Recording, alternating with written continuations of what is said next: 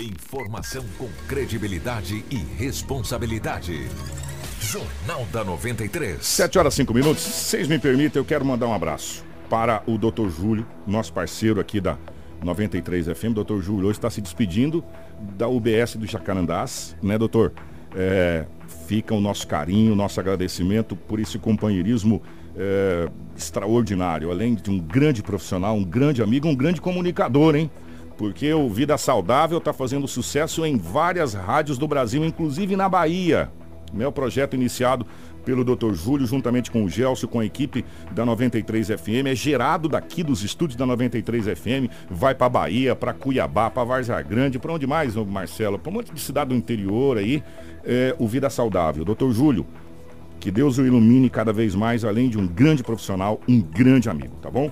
Edinaldo Lobo, definitivamente na rotatividade do rádio. Ótima manhã de sexta-feira, 7 horas 6 minutos.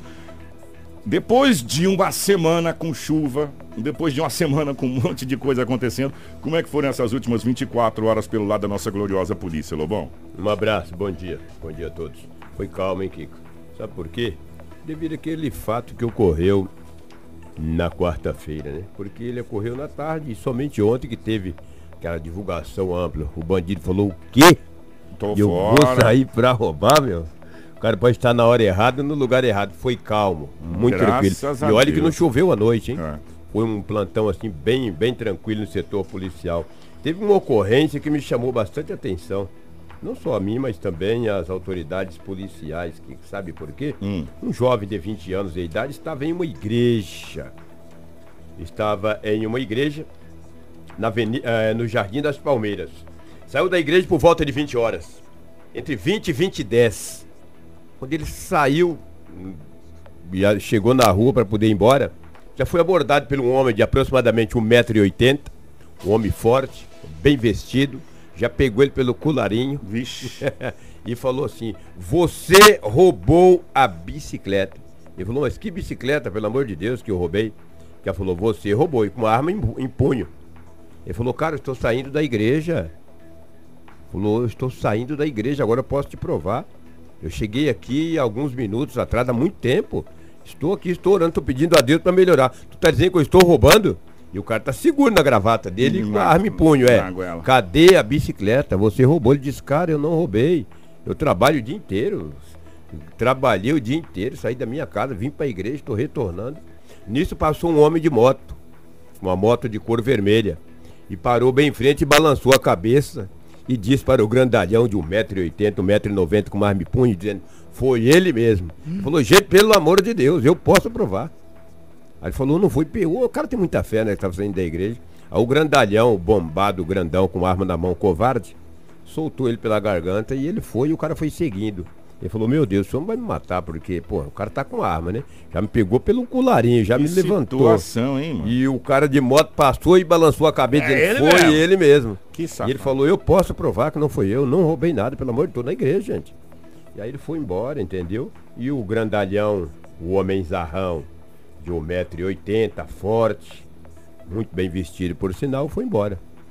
Então fica esperto aí, rapaz. Você. Você- que A fé em Deus é grande, a né? fé em Deus é grande. Deus é pai. Pô, não- tem que é saber, cara. Não é assim também acusar as pessoas e pegar as pessoas pelo colarinho, levantar com uma arma em punho. E se a polícia aparecesse, cara? Você ia pegar a polícia pela gravata É. também? O- Ia levantar? O que Lobo, isso? E a gente fala, ó, é até um- as pessoas acham que é uma brincadeira. À noite todo gato é pardo. Todo gato é pardo, cara.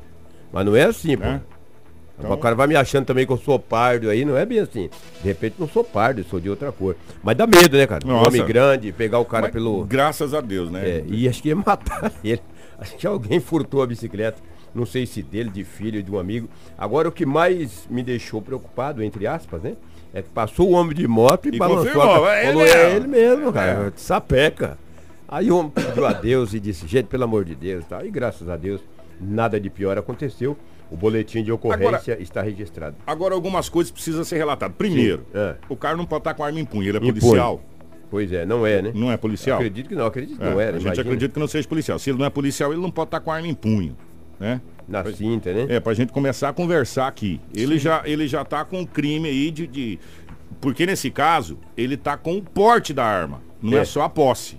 Porte né? e ameaça, E cara. ameaça. Pô, que isso. né? Porque você pegou o cara e ameaçou. Ameaçou, Enfim, pô. então a polícia precisa realmente é, Investigar, né? essa situação aí. E prender esse homem. Tomara que essa vítima o reconheça em algum lugar, né? Se caso da realidade ele vai assinar um TC, vai, a arma vai ser TC? recolhida. O quê? Porque passou 24 também É, e não tá- agrediu o rapaz. Enfim, bom, Isso é uma vai agressão psicológica, é, cara. Audiência Pra- de custódia Pra que agressão pior do que essa? Você me pegar pelo, pela camisa, me levantar e me Lobão. apontar uma arma. Tá? Isso é uma agressão violenta, cara, psicológica. Tu acha que esse homem dormiu à noite? É, depois dessa audiência de custódia aí, só, É, vai, pra, só vai pro ferrugem, meu Também, irmão, né? é, se a coisa for muito séria. Caso contrário, até porque não cabe ninguém mais lá, gente. É, Mas cabe, bem conversadinho, cara. Entendeu? Ó, o negócio que foi feito pra 363 tá com mil. 326 o número Tá com exato. mil. Será né? que é? Então, Mas cabe. ó, entendeu? Bem Aí é conversadinho, difícil. cara. Coração de mãe, mãe tem 10 filhos, cara. Cabe sempre mais um, né? E cabe sempre mais um e uma panelinha de arroz, todo Ah, mundo come. céu. Então, cadeia é a mesma coisa, é igual coração de mãe. A, a minha mãe tinha. Compra somos- aquelas mortandelas aqui. Nós somos em 8, 10, aí a gente era mais. Nossa, não tinha o rabo de um gato para puxar. Uma panelinha de arroz com feijão, todo mundo comia, cara. É, tá Então é igual certo. cadeia, cabe para todo mundo, lá cabe, Ô, pode. Ô, Lobão, Oi. antes de você continuar aí, é, lembra do caso lá da professora que foi o feminicídio lá de Nova Mutum? Sim, me lembro. O, o acusado estava com a prisão temporária. Agora foi convertida em prisão preventiva. Temporária, 30 dias prorrogáveis por mais 30, é, isso, né? Aí agora foi convertida em preventiva, que agora não tem data. Encontrou a mulher, né? Que muitos Encontrou, dias, né? encontrou. É. É, o delegado Rodrigo, é, Rodrigo Rufato, né, o Anderson, que estava cuidando do caso, é, Delegado é bom, hein, Bom, cara? É pediu- Montu, né, cara? pediu para que o empresário Alessandro Lautschlager, de 31 anos, é, fosse convertida de temporária para preventiva. Hum. E a justiça entendeu que sim, que e fez a conversão. Ou seja, ele não tem data mais agora para sair da, da prisão, né? Então Vai tá- a júri, né? com vai a certeza. júri, até porque, segundo as informações, foi um feminicídio. É, né? pois é, ele nega, né? Ele nega. E, só que a o bronca corpo da professora Rosângela da Silva, de 32 anos, foi encontrado depois. é, ela foi assassinada e o corpo foi é, ocultado. Colocaram gaiada de pau, folha. Ocultação de cadáver, né? É, Que exatamente. covardia, exatamente. né, rapaz? e aí agora o Ministério Público, juntamente com a Polícia Civil, a pedido do delegado, é, converteu essa, essa temporária em preventiva. Preventivo, é azar dele, né? Montum também vai guardar ele lá na cadeia. Kiko, fora isso aí, tivemos vários acidentes, hein? Tivemos acidentes, é pista escorregadia, muita chuva. Sinop, uma cidade que tem uma frota que aumenta a cada dia. Isso é fato, né? Aumenta a cada dia nossas frotas. É, engarrafamento, eu disse bem, é, tem horário de pico aí, depende do horário, tem engarrafamento, às 11 da manhã, das 11 ao meio-dia, das 17h30 às 19 horas. Os engarrafamentos são frequentes na cidade de Sinop em alguns pontos. Júlio Campos ali com o Nos- nas principais avenidas onde É, tem os redondos. É, Exatamente. Mas graças Eu- a Deus eu- ainda flui. eu conheço bem Sinop, nós conhecemos, né? E eu fujo um pouco do, do- Dos redondos. Dos redondos. Eu só acabo. Dos redondos não, das avenidas mais É. movimentadas, né? Eu acabo cortando, mas quem não conhece vai sempre pelaquela mesma avenida, a mesma rua, acaba de repente. Até pra tentar ganhar tempo, É, e ganhar acaba tempo, perdendo Perdendo tempo. tempo, É. porque bate o carro, bate a moto, tem a perna fraturada e assim sucessivamente. Mas tivemos vários acidentes e todos eles foram registrados principalmente pela Polícia Militar na cidade de Sinop. Na BR 163 também tivemos um acidente muito grave, foi registrado pela PRF e o BA foi encaminhado à Delegacia Municipal de Polícia Civil. Não tivemos vítimas, apenas danos materiais de grande monta e ferimento grave no condutor do veículo. É o que tínhamos aí de setor policial registrados na Delegacia Municipal de Polícia nas últimas 24 horas. Que maravilha.